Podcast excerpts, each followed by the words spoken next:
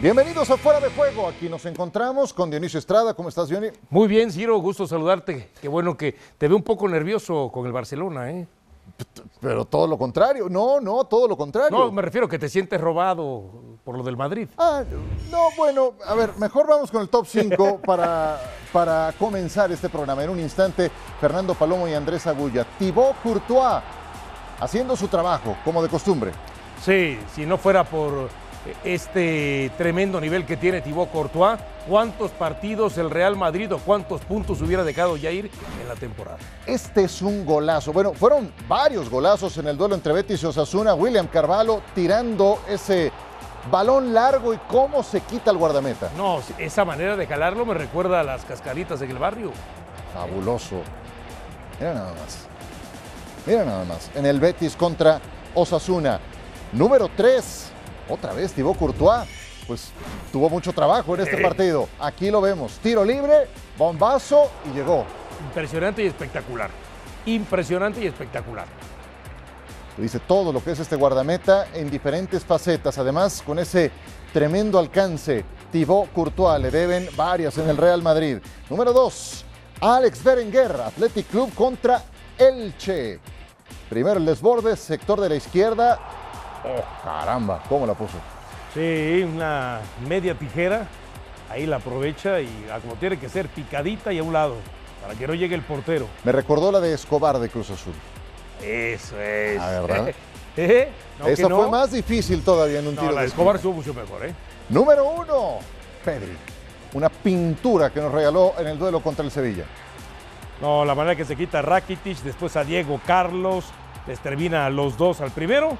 ¡Pum! Pásale, vámonos a barrer el césped y después el disparo cruzado abajo, golazo de Pedro. Le animo a que dispare más. Es un pasador. Trae en mente el pase decisivo, dijo Xavi. Me pasaba lo mismo. Está en las manos correctas. Pedri, para seguir creciendo, solo tiene 19 años. Un gusto saludarlos. Andrés Agulla, bienvenido a Fuera de Juego. ¿Qué tal? Abrazo para todos, un gusto. Igualmente, Fernando Palomo, un abrazo a la distancia. Un saludo a todos, Dionisio. No sé si le recordaba las cascaritas, pero ¿por qué? Porque lo soñaba con hacer, porque si se lo intentaba en alguna cascarita se caía, se No, tropezaba. no, no, no, Dionisio. no, era mi especialidad, Fer, mi especialidad. ¿Qué tal? El que Dionisio era arquero. Dionisio era arquero, él se acordaba por el otro lado. Exactamente. Creo que esa fue la, la memoria que vino a su mente. Vamos pues con lo que ocurrió entre el Celta de Vigo y el Real Madrid en esta fecha 30. Un partido en el que el Real Madrid terminó con poco voltaje, que termina con polémica arbitral que ya discutiremos. Le marcan tres penales y terminan por ser las penas máximas los salvavidas para el Real Madrid. Vamos viendo algunas imágenes de este partido al tiempo, Andrés, que vamos escuchando un primer análisis de este resultado del Madrid. Que más allá o atrás de las polémicas se esconde un Real Madrid que aún recuperando a Benzema no logra explotar su fútbol. Se, se encontró con un equipo que se sabe, es ordenado en, la presión, que es optimista en, en el posicionamiento en cancha, como el Celta, que es agresivo, que pone mucha gente de ataque. Y el Real Madrid en ningún momento se encontró cómodo en el partido. Repito, más allá de las polémicas, de los penales, y, lo que hay atrás de cada uno y la opinión de cada uno de nosotros, eh, fue la figura en un partido que gana el Real Madrid. No fue Benzema, no fue Vinicius, no fue la mitad de cancha. En un Real Madrid con todos sus titulares, el juego no le aparece y eso es una constante de esta parte de la temporada al Real Madrid. Es bueno recuperar a Benzema porque el equipo se siente más identificado con lo que le gusta hacer, pero no está a un nivel como para sentir confianza para lo que se viene. Sacó ese tiro libre de Iago Aspas, siempre en gran nivel. Iago Aspas, un eh, guerrero con mucho talento de este Celta. El árbitro Gon- González Fuertes fue también eh, protagonista en este encuentro. Le paraban este penal a Karim Benzema. Fueron tres en total, Dionisio. Sí, y la verdad, el, primero que ya lo vimos no era penal. Este sí se me hace penal y este de Mendy Este es para un nada. Es una sinvergüenzada de Mendy porque además el balón va hacia un lado y él se tira sobre el cuerpo del jugador del Celta. Segunda vez que le marcan tres penales a un equipo visitante. La anterior ocasión en España fue en la temporada 95-96 y el beneficiario fue el Valladolid. Rumbo al título, los 12 puntos de ventaja son la mayor cantidad que ha tenido el Real Madrid en la actual temporada. Durante la fecha 28 llegaron a ser 10 de diferencia. Escuchamos reacciones y seguimos platicando. No sé si nos merecemos ganar, porque creo que la primera parte he hecho dos paradones, eh, pero bueno, al final eh, hemos intentado ir al área y bueno, son tres penaltis, pero yo creo que son justos porque los tres es, es penalti, no, no hay más que añadir. A ver, sobre todo la primera, segunda sí, porque la primera yo creo que era muy clara, la segunda también Rodri se mete en medio. Quizá la tercera es el que desde mi portería más difícil, pero al final si metes el pie y nos han pitado penaltis en contra, sí también. Yo creo que hoy justo nos pitan tres en favor, a favor, que creo que hace mucho que nos han pitado tres. Él remata, yo hago un paradón, creo, empujo al palo y al final, ya que están fuera de juego, impide un poco a, a Álava a sacar el balón y eso es fuera de juego y él lo entiende y no hay problema. No sé si merecemos ganar. Autocrítica pura, en caliente, apenas terminado el juego, Fernando Palomo del portero del Real Madrid. Le está pesando la liga al Madrid sin filtros y sin haber hablado antes seguro con nadie de comunicaciones del club porque está en línea de quien de quien verdaderamente eh, habla según lo que ha visto en la cancha no eh, el no sé si merecemos ganar creo que es uno de, los, eh, de las frases más contundentes que le he escuchado a un jugador, sobre todo de un club como el Real Madrid en esta temporada. Es cierto, el Madrid difícil también podría decirse que merecía salir con las manos vacías de este estadio, tomando en cuenta las ocasiones que había generado y ganar de la manera en la que terminó haciéndolo con un penal eh, que, que, es el que más duda genera de los tres que pitó el árbitro, no, no, no es la mejor forma de conseguir tres puntos, ¿no? Eh, termina consiguiendo el Celta que, que, el arquero del rival sea la gran figura del partido y el Madrid que de nuevo vuelve a deambular en, en un compromiso en el que si no cuenta con acompañantes a Benzema que le aporten algo más que solo devolver la pelota para que el francés intente generar más juego, el Madrid se atasca. Y esto se ha visto ya en varios tramos del partido, de, la temporada, perdón, en partidos en los que se han destrabado los mismos por alguna brote de genialidad individual. Pasó eh, cuando enfrentaron al Sevilla con aquel gol de Vinicius, pasó cuando enfrentaron a la Real Sociedad, cuando se les estaba trabando el partido con goles de larga distancia, eh, uno de ellos de Camavinga. En fin, ha pasado, pero ha tenido que recurrir el Madrid a, genialidades individuales. Ahora cae eh, en, en, la canasta de las injusticias porque el árbitro ha decidido que el, el Madrid pateó un penal para desempatarlo cuando la acción no merecía ser señalada como tal. Eh, Andrés, ¿siguen bajo los efectos del clásico?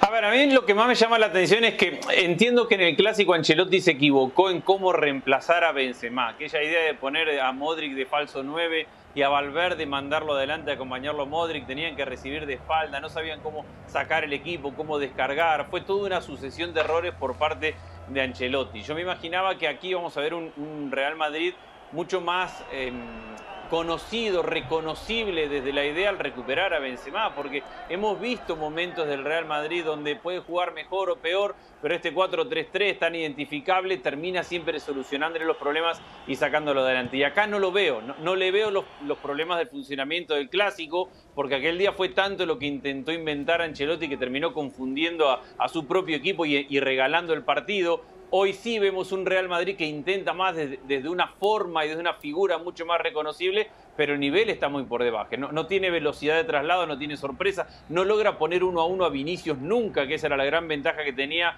en la primera parte de la temporada, poner a Vinicius mano a mano con su lateral para que marcara diferencia. Le, le cuesta mucho progresar, por momentos termina siendo un equipo muy amplio. Me parece que le está faltando fútbol a este Real Madrid y le falta reacción en el banco de suplentes también. Y, y también es posible, Dionisio, que se le esté haciendo larga la liga, porque hablamos de un equipo que rota poco, porque es la ideología del entrenador y estamos empezando el mes de abril y juegas un partido de esta naturaleza con tan poco voltaje, eh, algo debe haber de eso, ¿no? No, y de manera indudable cuando menciona, por ejemplo, eh, por ejemplo Andrés, que se hace un equipo largo, uh -huh. sí, pero se hace largo también porque ya el fuelle físico de prácticamente estos 11, 12, 13, 14 jugadores a lo mucho que termina eh, empleando empiezan a resentir eh, lo que es ese tema físico. Ahora, regresando un poco a las palabras de Courtois, uh -huh. a ver, es lapidario si lo tomamos desde el punto de vista de que sienta que no merecían ganar por los penales que le marcan. O la otra lectura es, no merecíamos ganar porque el funcionamiento de plano Hoy, como algunos otros partidos de la temporada, realmente hemos quedado a deber. ¿Hacia qué lado nos queremos inclinar también? Pues por la razón que sea, creo que fue muy honesto Thibaut Courtois sí, pero con los penales es, es, una razón mucho más grave. Peor todavía. sí, claro, mucho peor, por supuesto. Eh, ¿Raya en lo escandaloso lo que vimos eh, en este partido? Pues yo creo que cualquier partido de esta manera, dándose así, raya lo escandaloso. Pero si es los equipos importantes en cualquier liga del mundo, pero en este caso es el Real Madrid, por supuesto que todavía se hace mucho más escandaloso. Fernando, tres penales a favor siendo equipo visitante. Contadas veces había pasado en España. Y sí, pero hay que, que llegar al área para que te piten un penal. Y algo que hace el Real Madrid más que ningún otro equipo en la liga es llegar al área del rival. En consecuencia, pone al árbitro a tomar decisiones mucho más frecuentemente de lo que lo hacen cualquier otro equipo. Y en este tipo de decisiones que el árbitro ha tomado, yo estoy del lado del árbitro en tres de las cuatro, si tomamos en cuenta también la anulación del gol eh, de Tiago Galardo después de la gran, atajada de, de Thibaut. A mí el único penal que sí me parece sobra en el partido es ese que Mendy eh, inventa o, el cual, o, propone al árbitro a tomar una decisión, porque es cierto existe contacto, pero no lo suficiente como para que provoque la caída de Mendy de la manera en la que terminó cayendo el lateral francés. Ese es para mí eso y que no haya ido al bar a revisar esa jugada y quizás una María que le terminó o le, tuvo que haber sacado a, Vinicius, el resto yo no me quejaría del árbitro en el partido en Balaídos. Cierto que el, error es aquel en el que se define el juego, pero le queda mucho tramo al partido también para que el Celta borre ese error desde su fútbol. ¿Con qué te quedas de la parte arbitral, Andrés? A ver, yo trato de, entender y, ver cómo se puede mejorar la parte arbitral. A mí no me gusta esto de automáticamente porque hay tres penales, lo ayudaron, está arreglado. E, e, ese comentario fácil trato de evitarlo. Yo no coincido con el primer penal, lo podemos debatir y puedo entender otra mirada, pero me parece que no es.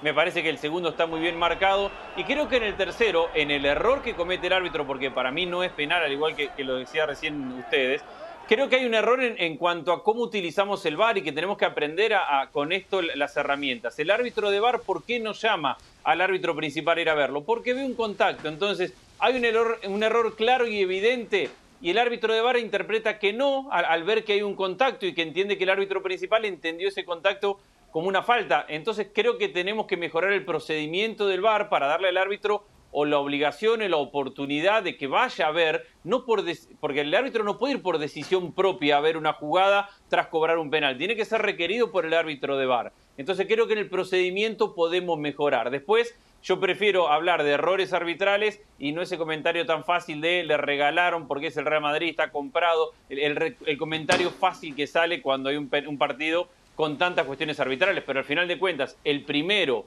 para mí no es, para Fer sí, para otro. Si, dividimos las opiniones es que es debatible y cuando es debatible hay, hay, motivos para darle la derecha al árbitro y todos coincidiremos que el único error fue el que termina definiendo el partido, que es el uno. Lo que al final termina es, creo, el, el videoarbitraje el VAR termina permitiendo que el árbitro se equivoque, porque entiende que puede haber una interpretación dentro de la cancha que lo lleve al árbitro a tomar esa decisión. No es pitar el partido sobre lo, lo ya señalado, ¿no? Antes de pasar al Barcelona, quien también fue muy duro, sin filtros, fue Iago Aspas. Al árbitro solo le faltó pitar un penal y tirarlo, comentó. En una jornada que ha sido lamentable para el arbitraje español. Hay que ver el penal que le marcan al Rayo Vallecano sobre el final y hay que escuchar lo que dice Mateo Laoz en el partido del Mallorca. Eso también es Ahora, antes de ir con el Barcelona, a ver, puedo entender que la gente del Celta se sienta robada pero que la gente del Barcelona y los medios en Barcelona se sientan robados no tiene cabida. Sí, bueno, ahí sí, nada que ver, ¿no? Eh, que también hubo ahí un pequeño incidente que reportó el árbitro eh, de, este encuentro. Bueno, estamos con el Barcelona contra Sevilla. Eh, el Barcelona era superior, era más claro, pero no estaba cayendo el gol hasta que Pedri hizo una joya, Fer, que te tocó relatar. Sí, el partido fue, la verdad, muy completo para el, para el Barcelona. Primero limitaba mucho de lo que el Sevilla también hace. El Sevilla con varias bajas también, hasta al menos cinco jugadores que fácilmente pueden ser titulares. Bono tuvo un par de estas atajadas, sobre todo ante llegadas de Ferran, pero la movilidad que, que, se, que conseguía el Barcelona desde la mitad de la cancha es, eh, es como para ir acercando a Xavi al lugar a donde quiere estar con, con este plantel y el lugar desde el cual también puede mejorar y consolidarse eh, futbolísticamente. Fue un Barcelona de muchísimas llegadas con un bono en muy buen estado de forma eh, y con un gol de, un jugador que conduce los hilos y con razón jugadores, personajes como Xavi ya le comparan con Iniesta porque las cosas que hace desde la cancha son de reconocimiento de juego de futbolistas como lo era eh, Andrés Iniesta en el Barcelona. Sí, fantástico el gol que hace, corría el minuto 71, como pueden ver en el resumen, el Barcelona llegaba, llegaba, desbordaba, era profundo, tenía presencia en el área del equipo rival, esa de Piqué que fue muy eh, próxima a terminar en gol, Usman Dembélé con esta ocasión también muy clara, vean en qué sitio le termina rematando a Bono hasta que llegó la magia de Pedri para definir un golazo de inicio de otro partido. Sí, eh, pocos acercamientos del Sevilla, este quizá uno de los más este, claro, pero no suficiente en cuanto al volumen y la cantidad de llegadas que terminó eh, teniendo Barcelona y que aquí termina encontrando puerta con esta gran jugada de Pedri, cómo deja pasar a Rakitic, cómo se quita Diego Carlos y cómo hace el disparo cruzado para vencer eh, a Bono. Realmente si tenía que haber un ganador después de los 90 minutos, más allá de que el Sevilla por ahí intentó y tuvo alguna que otra jugada, esta, por ejemplo, que realmente a mí me llamó poderosamente la atención, cómo se equivoca Ter Stegen, pero al mismo tiempo reacciona para alcanzar ese balón, tenía que ser el ganador el Barcelona. Sí, contra el Galatasaray ya nos había regalado otra pintura de gol Pedri. Ahora esto, Xavi ha traído al Fútbol Club Barcelona desde el noveno sitio hasta el segundo lugar, un equipo enrachado que luce en estupenda forma.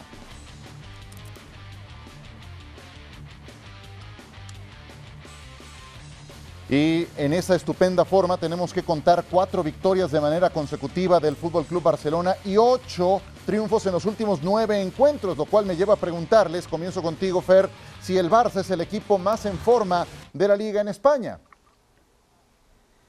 Tiene la mejor racha después de haberle terminado la racha de 15 partidos sin derrota del Sevilla, quien solamente se puede explicar haya sido escolta y por tal diferencia del Real Madrid porque cayó en una crisis de empate, hasta 12 empates en la temporada, el equipo con más veces, eh, con más partidos empatados en la campaña, solamente detrás del Cádiz que está peleando el descenso y el Sevilla seguía sin embargo en el segundo puesto, ha caído ahora hasta el cuarto lugar. El Barcelona sí es eh, el equipo más regular de la liga, es el equipo con el que igualmente uno espera eh, en cualquier momento que se vayan cayendo esas lagunas que se vieron en el principio de, la, era de Xavi, pero los jugadores van respondiendo contrario a esa, tendencia que se había planteado inicialmente. Desde atrás incluso, porque Ter Stegen tiene un par de intervenciones de mucha seguridad, porque Piqué cerró a todas las oportunidades que, tuvo para cerrar, porque le acompañó de manera maravillosa Araujo. Quizás el primer partido en el que un jugador como Dani Alves llega a desentonar, pero es porque no propone tanto hacia arriba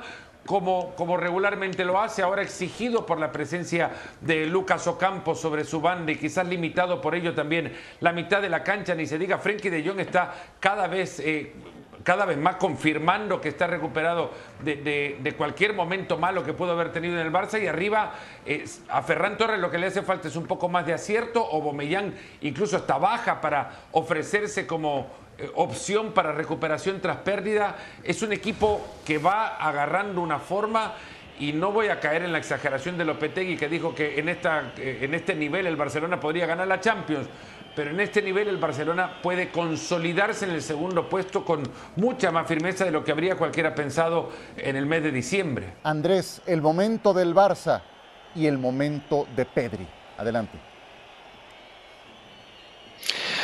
Bueno, Pedri entiende todo, entiende qué hacer cuando tiene la pelota, entiende qué hacer cuando no la tiene, entiende cómo crear un espacio, entiende cómo aprovechar un espacio, tiene además la técnica para hacerlo de forma elegante y de forma precisa, entiende para dónde tiene que, hacer el primer contacto, cuando para la pelota, para qué lado tiene que quedar acomodado y tiene que quedar mirando como para dirigir la jugada, en qué momento tiene que ir y tratar de terminar la jugada adentro del área, en qué momento tiene que, que jugar desde la base al lado de Busquets para que vaya hacia adentro eh, de Jong, en qué momento asociarse con Jordi Alba que juega por izquierda o con Ferran que va hacia el fondo. Eh, creo que, que, en ese entendimiento y en la técnica para ejecutarlo es que estamos disfrutando de este momento de Pedri, que ya no es sorpresa, el año pasado había jugado en un gran nivel no acompañado por un Barcelona que, entendiera también lo que tiene que hacer como, equipo, como once dentro de una cancha, como si lo está entendiendo esta a la perfección y en eso tiene mucho mérito Xavi, pero ese entendimiento del partido, de por dónde va, de por dónde tiene que ir, de qué hacer cuando tiene la pelota, qué hacer cuando no la tiene, de cómo moverse para crear o aprovechar un espacio, creo que ahí están las grandes virtudes de un Pedri, sumado, repito, todo eso es muy lindo, pero sin técnica no te alcanza. Y lo hace con una técnica que hasta elegante es verlo jugar. Pedri es, eh, Dionisio, uno de, los, uno de los factores diferenciales, no sé si el principal o qué sé yo, porque están también las incorporaciones invernales. Eh, sin esa pólvora no sería posible la reacción que ha tenido el Barcelona. Llegó a jugar con Ilias, con Ferran Jutgla, jovencitos que no están listos para, para esa responsabilidad ante la ausencia de fondo de armario para encarar ciertos compromisos a finales del año pasado, Xavi. ¿Qué es más, esos refuerzos, lo que ha hecho Pedri, la mano del técnico? ¿Qué es lo que está gravitando más en el momento del Barça? Eh, primero la mano del técnico, segundo los refuerzos, porque sin el técnico, perdón, sin los refuerzos el técnico ya tenía Pedri. Y, también Pedri estaba... Lesionadón, está bien. Fundido por el verano. También, a más de 70, 80 partidos después de lo que fue eh, en la Eurocopa, sí, es cierto. Pero, pero aún así, exacto, pero aún así el tema de que ya estaba en el equipo y no se le veía a este Barcelona lo que hoy se le ve. Entonces yo sí primero me voy con Xavi, después los refuerzos, querramos o no, y lógico, ese, e, e, e, ese talento de, de, Xavi y esa cuestión de los refuerzos vienen a potenciar el talento que tiene Pedri. Quizá en algún otro momento, tal como decías, eh, Pedri pudo haber explotado, pero andaba sobresaturado, sobretrabajado, pero a mí me da la impresión que al final de cuentas esto es un trabajo en conjunto, un trabajo en equipo, que no solamente es Pedri, no, no, va a ser el Pedri como en su momento se decía, es que es el Barcelona de Messi, más allá que estaba Iniesta y más allá que estaba el propio Xavi Hernández. Aquí difícilmente vamos a decir, es el Barcelona de Pedri, así pasen dos, tres, cuatro, cinco años más, donde el jugador sea mucho más maduro. Con un techo fantástico todavía a sus 19 años de edad. La pregunta va para los tres antes de cerrar esta parte del análisis. Son 12 puntos de diferencia, tiene todavía el Barcelona un partido pendiente, lo cual puede ayudarle a cortar esa distancia. Está el antecedente de lo que pasó en el partido directo, en el duelo directo contra el Real Madrid, pero queda poco tiempo. Pero hablamos de un Barcelona en gran momento y hablamos de un Real Madrid que jugó con poco voltaje. ¿Hay o no hay liga, Fer, para cerrar?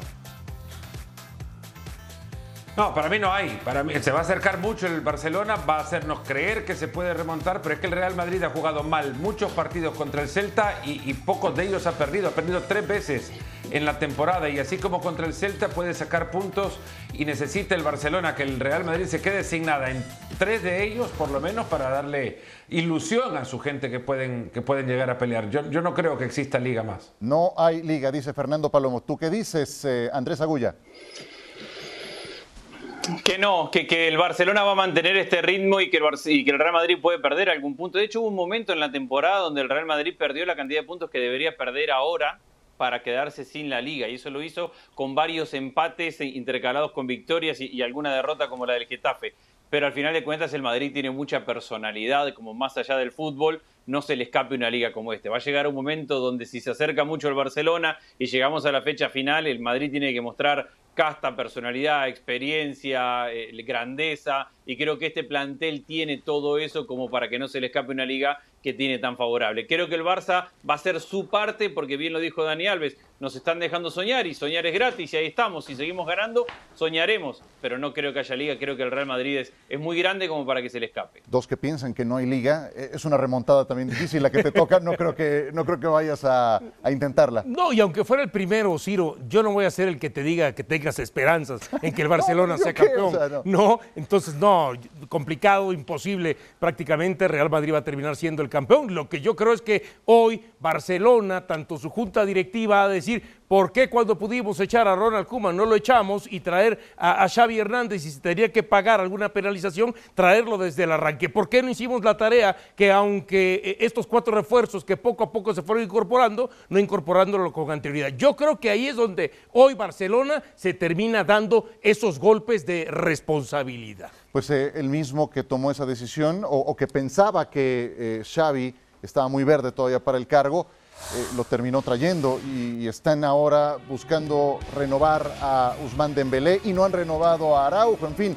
Eh, pese a todo, ahí está el Barcelona en un estupendo momento. Y también el Atlético de Madrid en estupenda racha, dobletes de Joao Félix y de Luis Suárez para sacar adelante este partido contra el Deportivo Alavés. Sí, 11 goles de Joao Félix ya en el torneo, todavía lejos de su marca que impuso en el Benfica, por lo menos en cuenta personal donde tuvo 20. Es un doblete para Luis Suárez que no lo conseguía desde octubre eh, del año pasado. Un equipo del Atlético de Madrid que parecía que se relajaba en el arranque de la segunda mitad, donde hacía dos cambios y donde de pronto con poco también le terminó empatando eh, eh, justamente este equipo del Alavés. Pero cuando se dio cuenta que tenía que ir por la victoria, que vinieron los cambios, le terminó al final de cuentas pasando por encima a este conjunto de Alavés.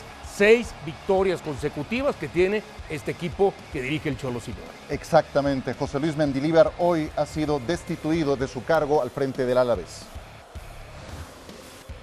Bueno, sí, el equipo sigue mejorando, sigue creciendo, pese a que hoy en el partido tuvimos vaivenes donde empezamos muy bien, donde después nos desentendimos un poco del partido, en el segundo tiempo empezamos no bien y la verdad que esperaba más que nos hagan el gol para tener tiempo para poder reaccionar porque si venía tarde el gol posiblemente por el tiempo no lo teníamos y el equipo reaccionó muy bien. Reaccionó muy bien al gol, reaccionó muy bien con los cambios, eh, entraron muy bien Suárez, entró muy bien Cuña, Joao se acomodó bien a la izquierda. Eh, creo que es, un, un partido que nos sirve para seguir la línea cual estábamos. Pues ahí está el Atlético también en estupenda forma. Nos quedan, me dijo el productor, tres minutos para cerrar este programa de fuera de juego. Eh, también otro equipo muy enrachado, Andrés, este Atlético de Madrid, que va a enfrentarse al Manchester City. Choque de estilos. ¿Es este Atlético quien le puede meter mano a un equipo como el de Guardiola? Lo veo bastante difícil porque veo al Atlético consiguiendo mejores resultados que juego. Es verdad que ha mejorado mucho con respecto a la primera parte de la temporada, pero jugó contra el último de la tabla de posiciones y yo coincido con la lectura que hace Simeone. Perdió la pelota y perdió el partido en buena parte del primer tiempo. Estaba esperando que le empataran y que fuera antes y, que el equipo reaccionara. Y fue así como a 15 minutos del final estaba uno a uno contra el Alavés. No lo veo tan sólido al Atlético de Madrid. Veo a un gran Joao Félix finalmente, Veo que, defensivamente es sólido, aunque no va a tener a Jiménez, que Reinildo le ha venido muy bien, pero que no es el mejor Atlético de Madrid defensivo. No es aquel equipo de Simeone que veíamos y decíamos, mirá cómo disfruta este equipo sufriendo sin la pelota. No es ese equipo todavía. Eh, tiene arriba explosión, pero no lo veo al Atlético de Madrid al nivel de los resultados que viene consiguiendo en esta parte de la temporada. ¿No es Fer entonces todavía ese Atlético tipo Cholo en la actualidad? Bueno, lo ha sido la racha con la que ahora entra este partido de 8 sin perder desde que cayeran en un vergonzoso eh, espectáculo contra el Levante, eh, ha sido en buena parte porque han entregado la pelota, porque es un equipo que ha tenido menos posesión que, que su rival, pero coincido con Andrés, eh, comparar el nivel que el Atlético de Madrid arrastra en la liga con lo que le va a tocar enfrentar ahora, con la cantidad de fútbol que tiene el Manchester City y pensar que por el nivel de resultados, no tanto de juego, sino de resultados, que arrastra previo al partido le puede hacer competencia al cuadro de Guardiola, eh, es, ilusionarse demasiado. Creo que el Atlético tiene lo, de, lo que quieras de coraje, de, fe, de ilusión pero es que para esto necesitará muchísimo, muchísimo fútbol. Quizás no para eh, perder por poco contra el Manchester City o empatarle un partido, o quizás empatarle dos, pero llegar a, a, pensar en que en, 180 minutos y si le dan 30 más de prórroga, el City no le va a hacer un gol al, Atlético de Madrid, es haber visto muy poco al Manchester City en la temporada. Me cuesta ver escenarios en los que el, cuadro del Cholo pueda salir avante de la, de la eliminatoria. Y con un juego en el que vas a sufrir tanto sin Josema Jiménez, no parece buen negocio, ¿no? No, para nada, porque Jiménez termina siendo uno de los bastiones en defensa. Y lo otro, no es el mismo nivel que tenía el equipo del Cholo cuando termina eliminando a Liverpool. Y créeme que en aquella eliminatoria, antes de la pandemia, el Liverpool en el partido de vuelta había hecho los méritos para poder avanzar y aún así lo terminó eliminando. Jiménez no hizo el viaje, tampoco Héctor Herrera, Yannick Carrasco suspendido, tres bajas importantes para el Cholo en esta visita a Etihad para enfrentarse al City de Guardiola. Nos vamos. Un gusto, Andrés, Fer, Dionisio, que la pasen bien. Abrazo grande, un placer.